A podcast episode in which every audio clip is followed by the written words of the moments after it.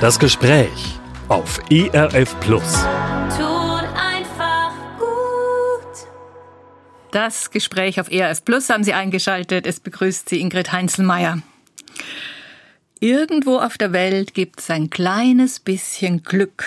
So haben die Comedian Harmonists gesungen vor fast 100 Jahren. Und diese Suche nach dem Glück hat die Denker ja schon in der Antike beeinflusst. Der erste Auftritt, der erste große Auftritt des Wanderpredigers Jesus stand vor fast 2000 Jahren unter dem Vorzeichen, ihr könnt glücklich werden. Der Theologe Professor Peter Zimmerling aus Leipzig ist heute hier bei mir und wir wollen über dieses Glück sprechen, das Jesus in die Welt gebracht hat. Zunächst mal ganz herzlich willkommen, Peter. Hallo. Wie ist es denn? Hat Jesus wirklich das Glück oder den Schlüssel zum Glück in diese Welt gebracht? Ich würde sagen, Glaube und Glücklichsein so unmittelbar zu identifizieren, das wird nicht immer aufgehen. Aber dass Jesus ein Interesse daran gehabt hat, dass Menschen ein erfülltes Leben haben, oder wie es im Johannesevangelium heißt, dass sie Leben und völlige Genüge erfahren, das kann man von ihm schon sagen. Das erste Mal, wo er vor vielen Menschen gelehrt hat, war eine Predigt am Berg, die auch Bergpredigt genannt wird, oben oberhalb des Sees Genezareth in Galiläa. Das ist ja auch ein Ort, den viele Israel-Touristen erleben.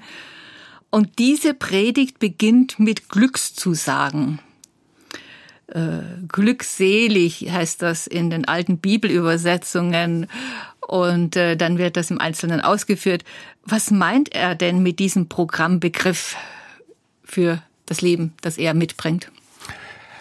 Das ist tatsächlich schon ein Problem. Äh, der griechische Begriff Makarios, ähm, der wird von Luther übersetzt und diese Übersetzung ist ja am bekanntesten geworden, ist selig.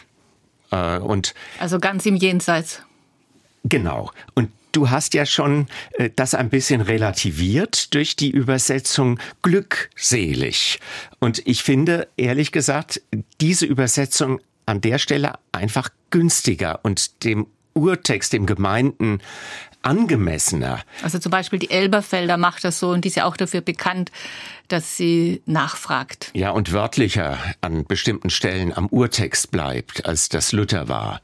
Luther hat natürlich da eine Auslegung äh, gebracht, indem er eben sagt, selig, da wird äh, sozusagen der, die Perspektive ganz äh, in den Himmel oder auf den Himmel gerichtet. Glückselig, das heißt, dass von dieser himmlischen Seligkeit irgendwie auch schon was in diesem irdischen Leben für einen Gläubigen, eine Gläubige erfahrbar werden muss.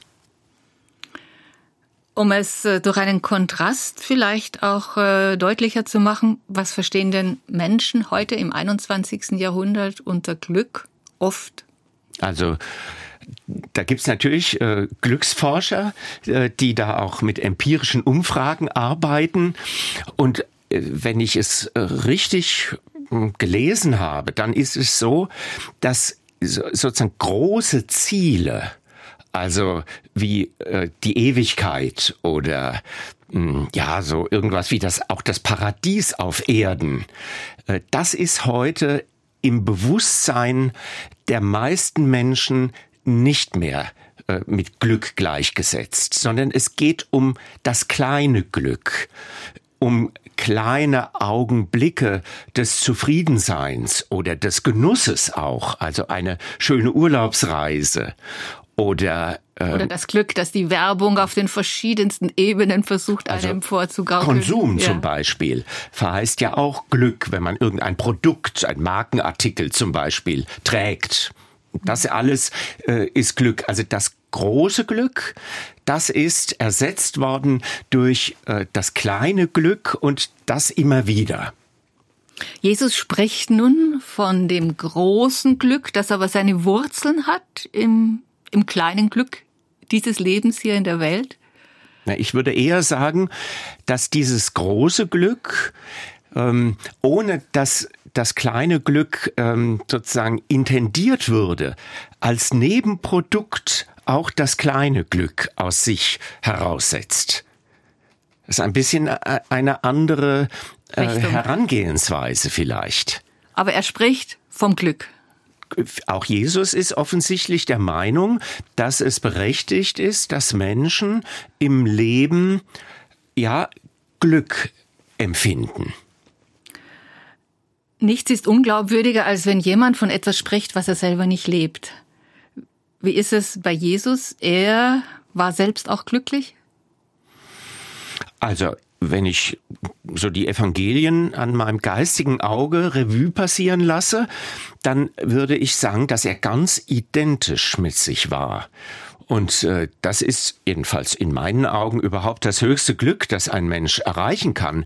Und das Zweite, dass er Menschen versucht hat, äh, ja sozusagen zu einem erfüllten Leben hinzuführen. Also dass er seinen eigenen, sein eigenes Leben äh, in den Dienst des Glücks anderer Menschen gestellt hat. Es gab zu seiner Zeit ja auch äh, weise Menschen, die sich viele Gedanken gemacht haben. Die antike Philosophie ist äh, ja auch teilweise äh, vor Christus oder durchaus vor Christus. Was waren das für Glücksvorstellungen ähm, in der Umgebung von Jesus? Man könnte das also schlicht äh, so ein bisschen ja holzschnittartig sagen. Da gab es halt die eine Richtung, die ging davon aus, also wenn man all das tut, wonach man Lust hat, dann wird man glücklich. Und die anderen, die Stoiker, die sind bekannt geworden, bekannter geworden, weil sie dann im Christentum eine gewisse Fortsetzung gefunden haben. Die gingen davon aus, dass man eben, wenn äh, auch leidvolle Erfahrungen einem heimsuchen, die ja kein Mensch irgendwie vermeiden kann auf Dauer in seinem Leben wahrscheinlich, dass dann ähm, ja man sie erträgt und dass das sozusagen ein glückliches Leben bedeutet. Jesus, äh, das fand ich ganz interessant, hat unmittelbar vor dieser großen Rede, wo er auch über das Glück spricht, ähm, eine Hochzeit gerettet. Das ist ja so ein Moment, den man mit Glück verbindet. Und da gab es das Unglück, dass nicht genug äh, edler Traubensaft vorhanden war. Und Jesus hat Wasser in Wein verwandelt. Das war sein erstes großes Wunder. Und er hat in diesem Fall Menschen zu einem sehr irdischen Glück verholfen. Danach beginnt er seine Lehrtätigkeit, geht auf den Berg, spricht zu vielen Menschen und spricht über ja doch eine etwas andere, etwas weiter gefasste, einen etwas weiter gefassten Begriff von Glück. Und ich möchte gerne, dass wir uns diese Aussagen jetzt auch ein bisschen näher anschauen. Ähm, das Begriff, den Begriff glückselig hatten wir schon, aber der wird dann in verschiedene Lebenssituationen hineingesprochen. Die Armen im Geist, die Trauernden und so weiter. Was verbindet denn diese Lebenssituationen? Also ich würde sagen, äh, die sind so unterschiedlich eben wie das Leben ist und sie ähm, spiegeln das menschliche Leben in seiner Vielseitigkeit und seinen ganzen, dem ganzen Spektrum vielleicht seine Herausforderungen. Aber was tatsächlich offensichtlich die ein, der, das einheitliche Band ist, neben dem, dass das Leben insgesamt da äh, gespiegelt wird, das ist, dass Jesus Himmel und Erde in diesen Seligpreisungen miteinander verknüpft. Also er ist weder bloß ein Himmelsprediger, noch ist er ein äh, Glücksbringer lediglich für das irdische Leben. Das macht die Spannung auch dieser Seligpreisung, dieser sogenannten Seligpreisungen aus. Meistens ist es dann der zweite Teil des Satzes? G genau. Der auf das Jenseitige verweist. Ja, denn Beispielsweise die ersten vier Seligpreisungen, die lassen ja ganz deutlich erkennen, dass die Angesprochenen das äh, noch nicht erreicht haben, was Jesus unter Seligkeit versteht. Da heißt es ja ausdrücklich, glückselig die Armen im Geist, also die sind arm, die haben nichts, was immer das jetzt im Einzelnen bedeutet. Arm und arm im Geist. Ja, also es ist, äh, es heißt offensichtlich nicht oder es sind nicht bloß die gemeint, die äh, materiell, also finanziell arm sind, sondern es sind Menschen, die sich ähm, bedürftig fühlen. Ich würde das in einem ganzheitlicheren Sinne verstehen, die irgendwie nicht zu hoch von sich denken, die irgendwie den Eindruck haben, dass ihnen etwas fehlt, etwas Entscheidendes am Leben. Und da kommt ja dann die Verheißung, denn ihrer ist das Reich der Himmel. Aber das heißt ja, das steht noch bevor. Vielleicht kann es davon einen Vorgeschmack in diesem irdischen Leben geben, aber es ist noch nicht erreicht. Und das könnte man jetzt bei den ersten vier Seligpreisungen so durchgehen. Immer heißt es, denn sie werden getröstet werden. Das heißt, sie sind noch nicht getröstet oder jedenfalls höchstens ansatzweise, denn sie werden das Land ererben. Das heißt, sie haben es noch nicht. Und schließlich auch, sie werden gesättigt werden, aber im Moment hungert sie.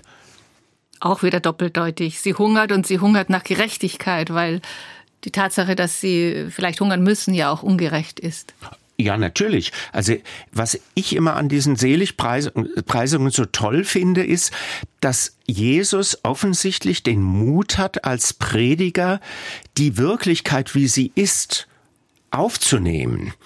Also äh, Tom, äh, Thomas Eliot, Literaturnobelpreisträger, Englischer, der hat ja mal gesagt, eines meiner Lieblingszitate überhaupt, der Mensch verträgt nur wenig Wirklichkeit wir äh, mogeln ein bisschen. Wir, wir reden die Wirklichkeit schön.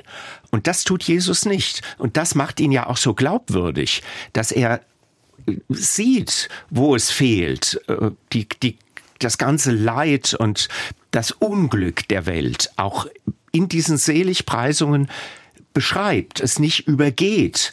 Und die Lösung könnte man vielleicht ein bisschen provozierend sagen, besteht schon ein Stück weit darin, dass er eben das Leiden der Menschen in seinen vielen Dimensionen beim Namen nennt. Ihr Unglück oder unglücklich sein. Und das, da, indem er es bei Namen nennt, nicht verschweigt, nicht verdrängt, nicht irgendwie schön färbt, äh, dass da schon der Weg zum Glück äh, ja zur, zur Hälfte gegangen ist.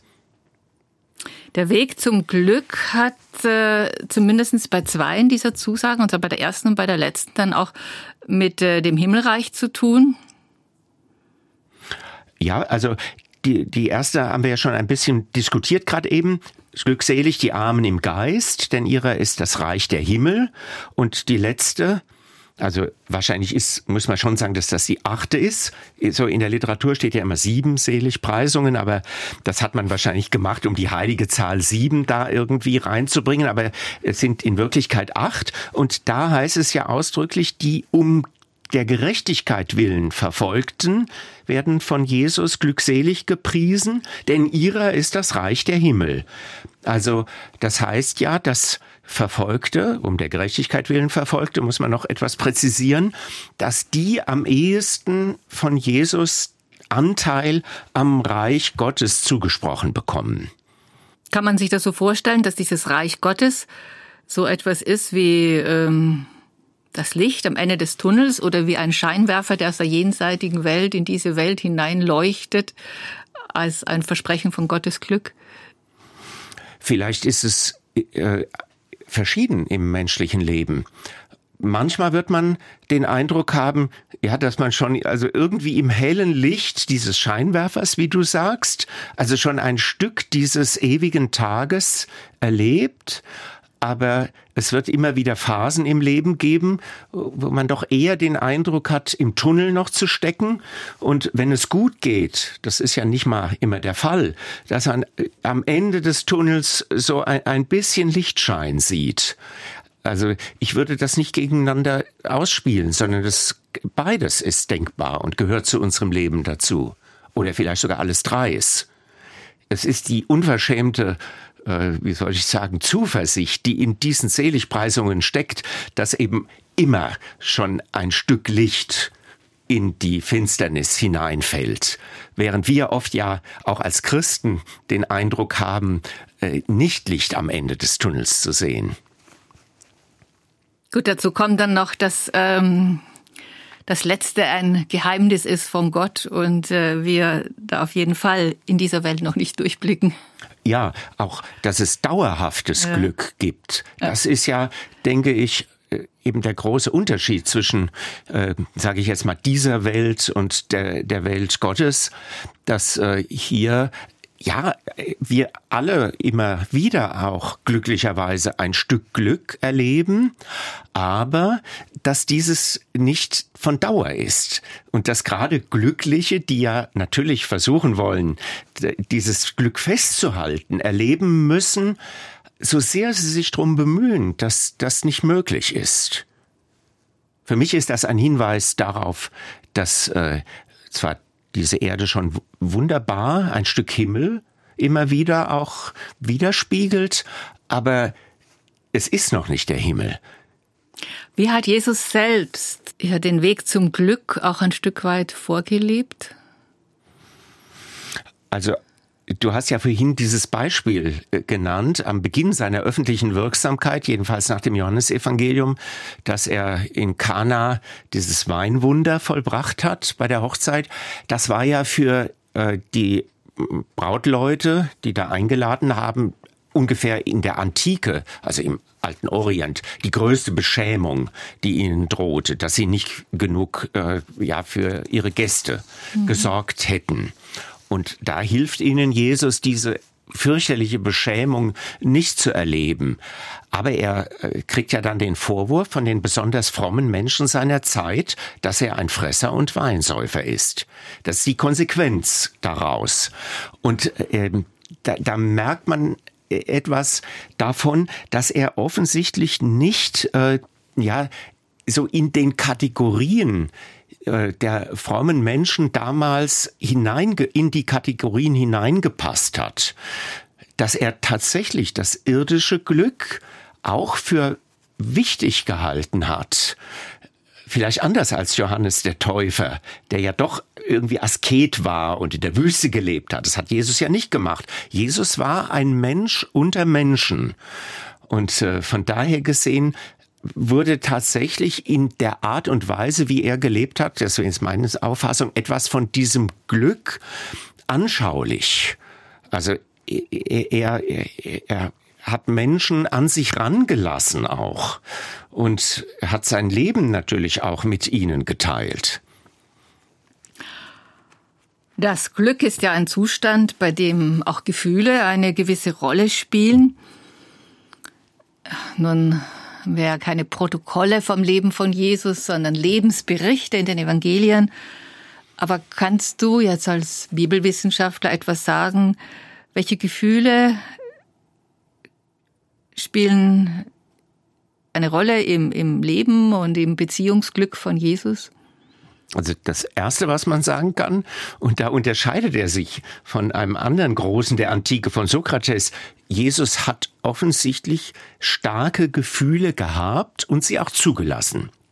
Also er weint ähm, beispielsweise über den verstorbenen Lazarus, das war sein Freund, und er weint darüber, dass Jerusalem seine Botschaft vom Glück nicht annimmt und äh, er äh, freut sich aber offensichtlich auch und preist ja die äh, Unmündigen selig, die seiner Botschaft äh, sich anvertrauen. Ähm, also mit den Kindern diese Begegnung. Ja, und auch, auch äh, an anderen Stellen, also bei dem berühmten Heilandsruf, da kommt ja im Zusammenhang damit, dass er Gott darüber preist, dass die Unmündigen, also ich meine die, die nicht Studierten sozusagen, dass die äh, an ihn glauben und dadurch Zugang zum Himmelreich haben. Aber auch wie und zu Gottes Glück. Das stimmt.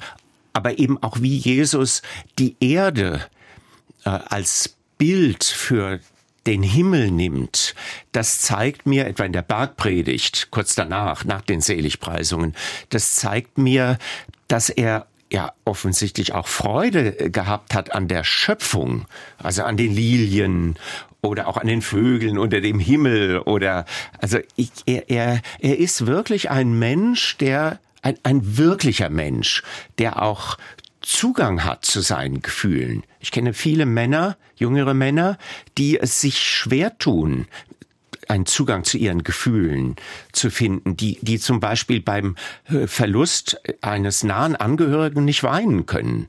Ich glaube, dass das wirklich ein großes, schweres Defizit ist, aus welchen Gründen auch immer. Also Jesus ist ein orientalischer Vollblutmann gewesen. Und deswegen, ähm, ja, kennt er die ganze Klaviatur der Gefühle.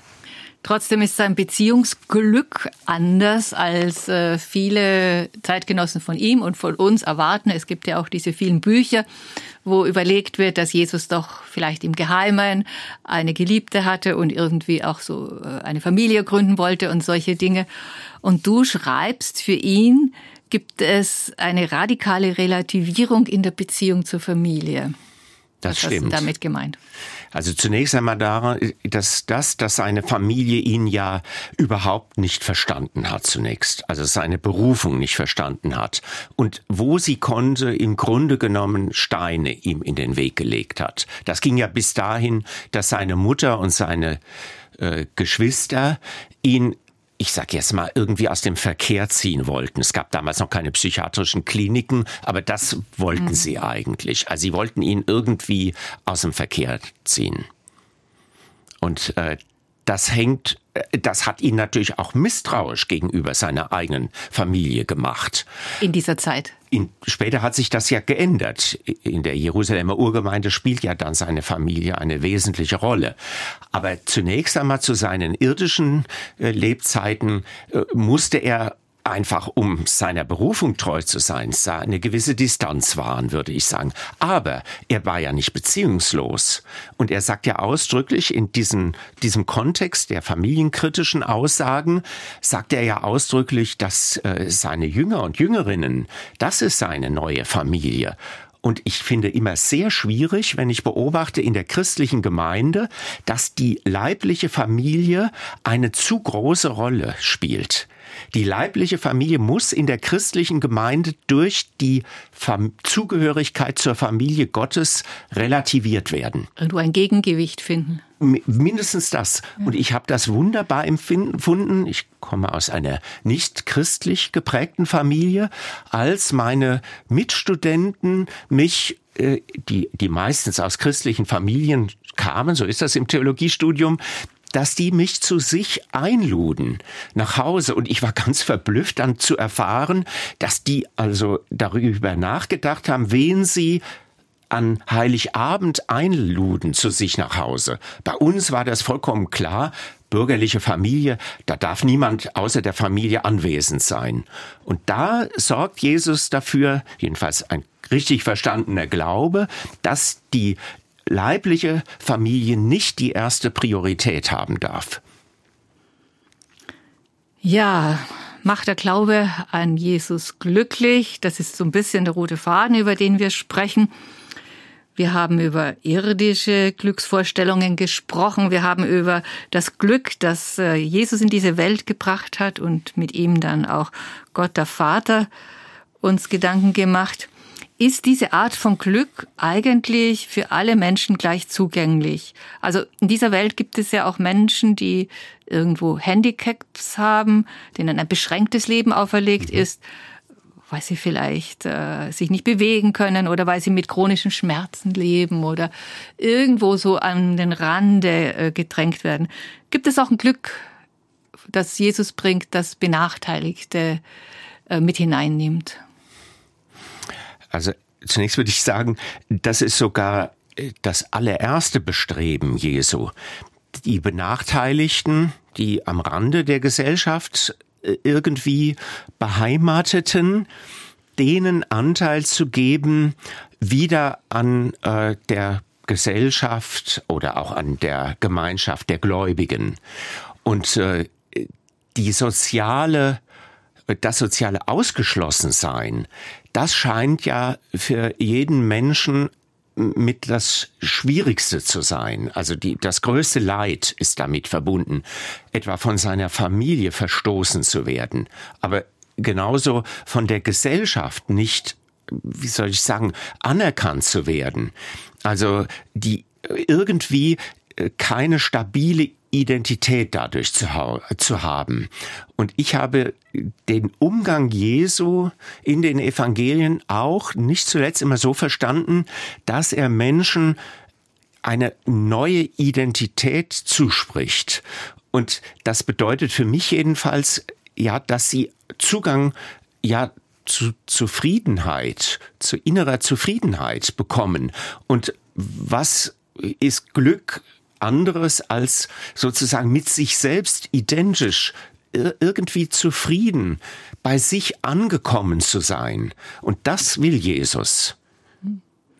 Jetzt ist es natürlich so, dass in den Evangelien die Begegnungen, die äh, kranke oder gehandicapte Menschen mit Jesus haben, ganz oft auch Heilungswunder sind.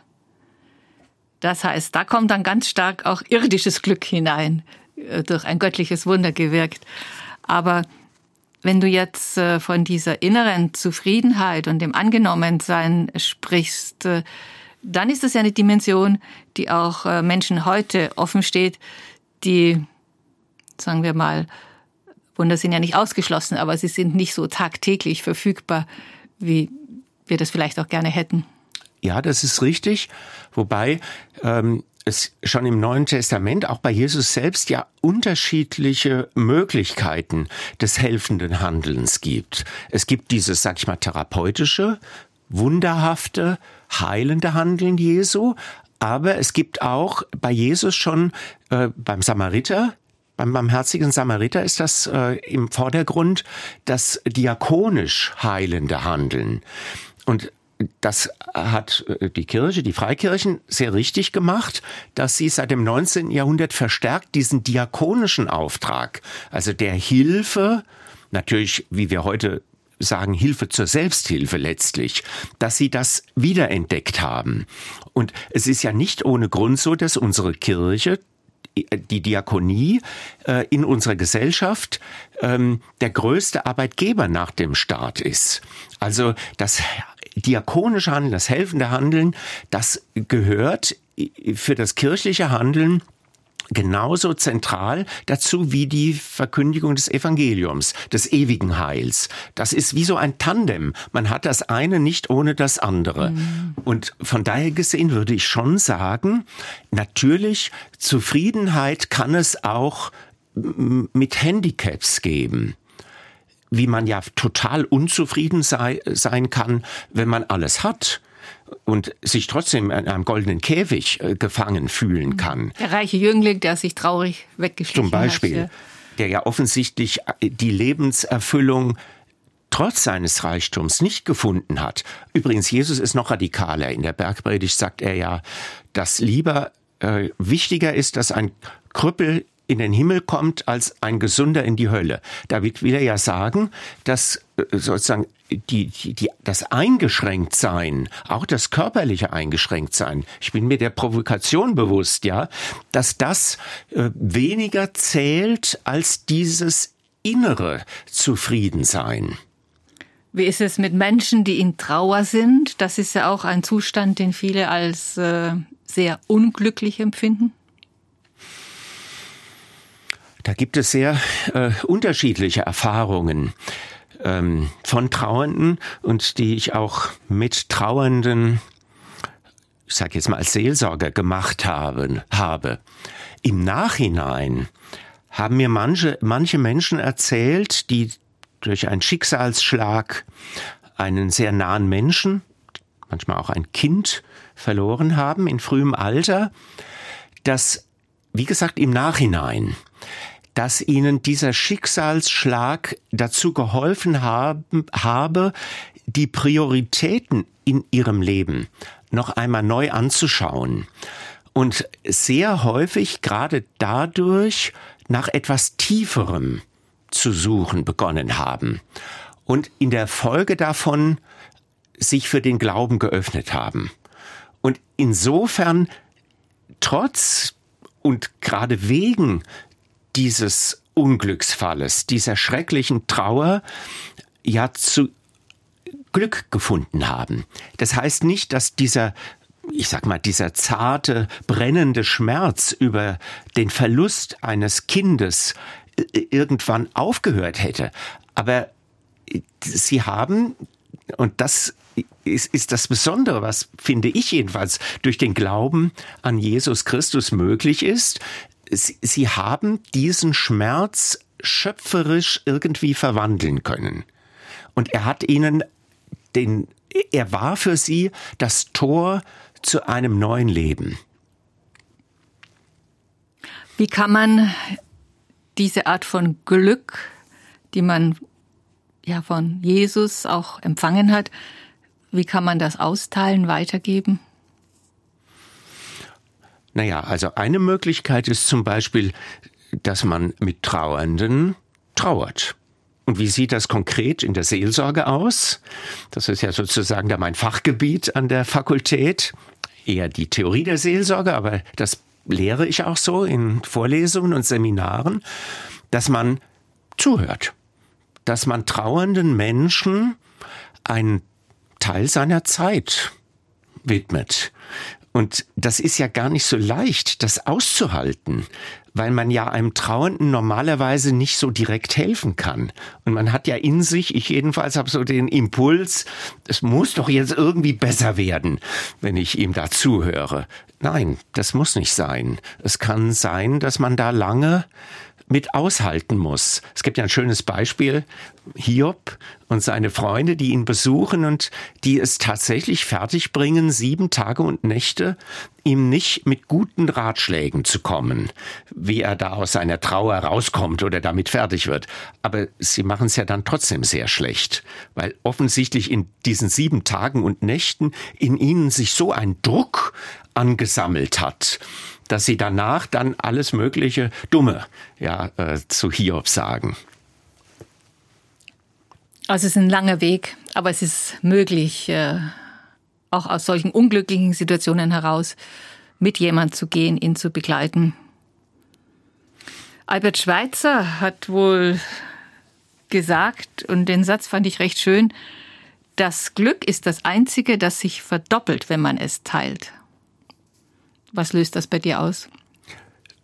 Das andere, aber das hängt natürlich mit der seelsorglichen Orientierung zusammen, dass geteiltes Leid halbes Leid ist. Das ist nicht immer so, aber man kann das manchmal erleben, wenn man ein offenes Ohr findet von einem wirklich mitleidigen Menschen, dass es einem irgendwie leichter ist danach.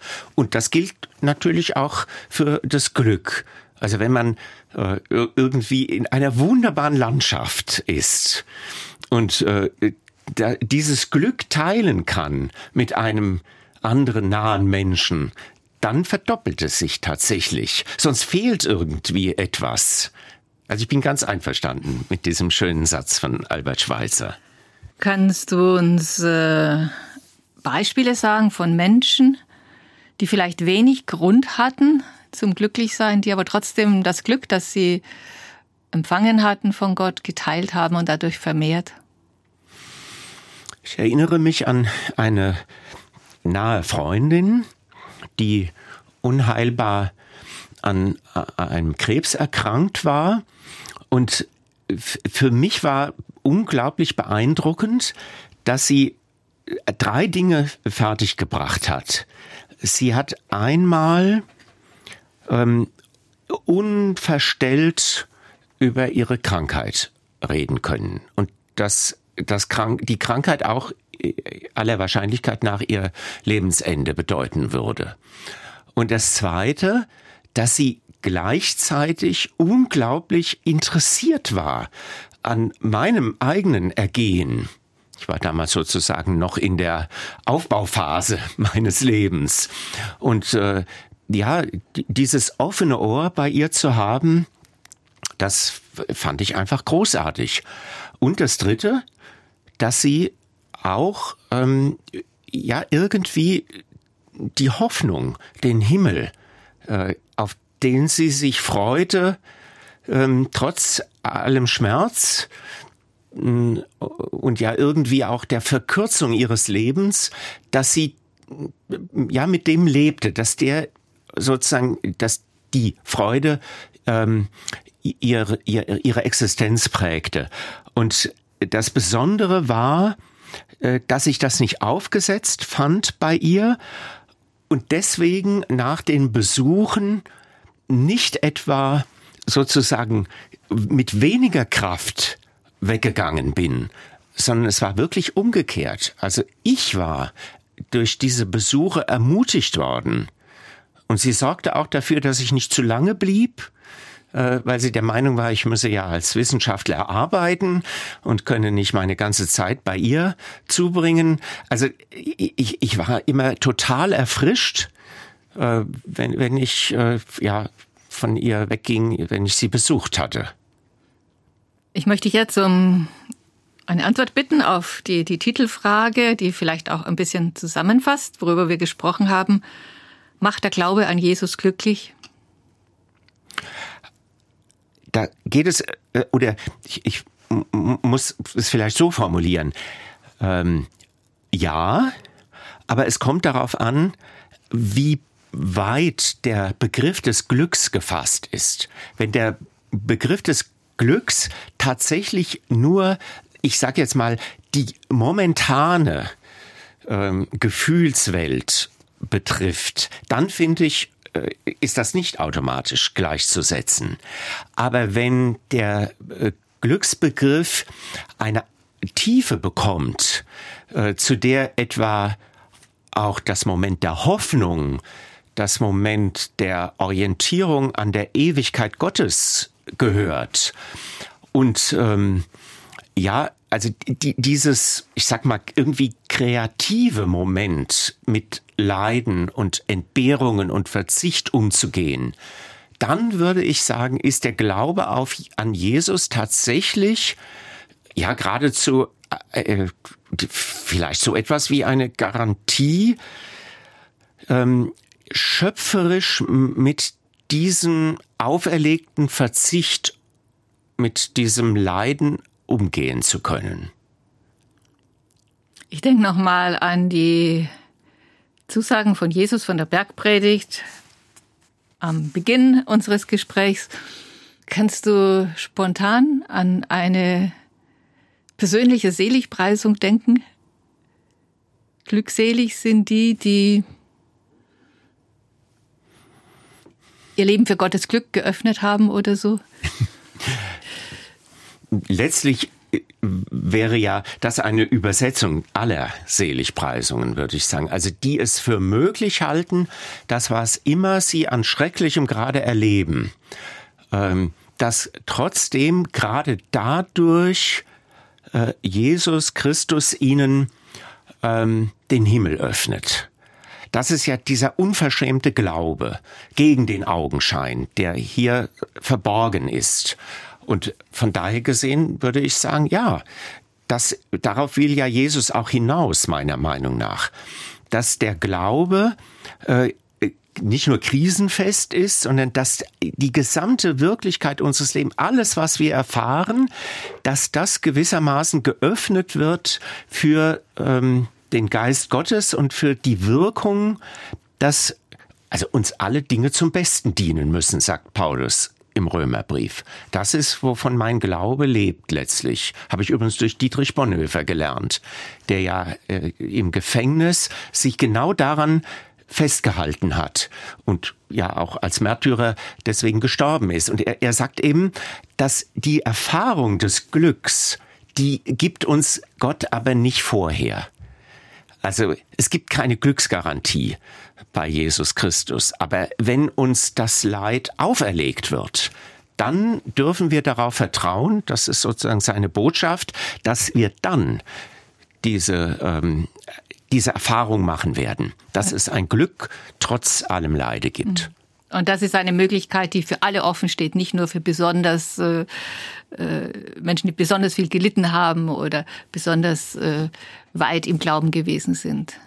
Nein, aber dass besonders Menschen, die Leid tragen, echtes Leid tragen, dass die äh, eher eine einen Zugang zu dieser Erfahrung haben. Das glaube ich schon. Aber das sind nicht automatisch jetzt äh, Ausnahmechristen. Ich glaube, dass da, das ein Grund ist, warum außerhalb Europas Menschen viel eher sich für den Glauben öffnen als bei uns weil äh, wir, wir haben viel zu viele Ersatzbefriedigungen. Es geht uns viel zu gut, als dass wir angewiesen wären auf diesen, ich sage jetzt mal, göttlichen Trost, dieses Glück von oben.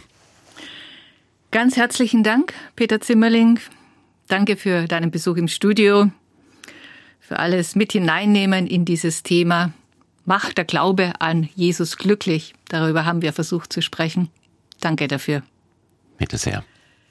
Auf unseren Programmen gibt es einen aktuellen Schwerpunkt zum Thema Glück und Glücklichsein. Schauen Sie doch wieder vorbei, es wird sich sicher für Sie lohnen. Die Technik hat Tassilo Harjes besorgt und ich heiße Ingrid Heinzelmeier. Ganz herzlichen Dank für Ihr Interesse. Seien Sie ja, Gott befohlen und entdecken Sie das Glück vielleicht ganz neu in Ihrem Leben. Das war ERF Plus, das Gespräch. Weitere Informationen sowie den Download zu dieser Sendung finden Sie in unserer Audiothek unter erfplus.de.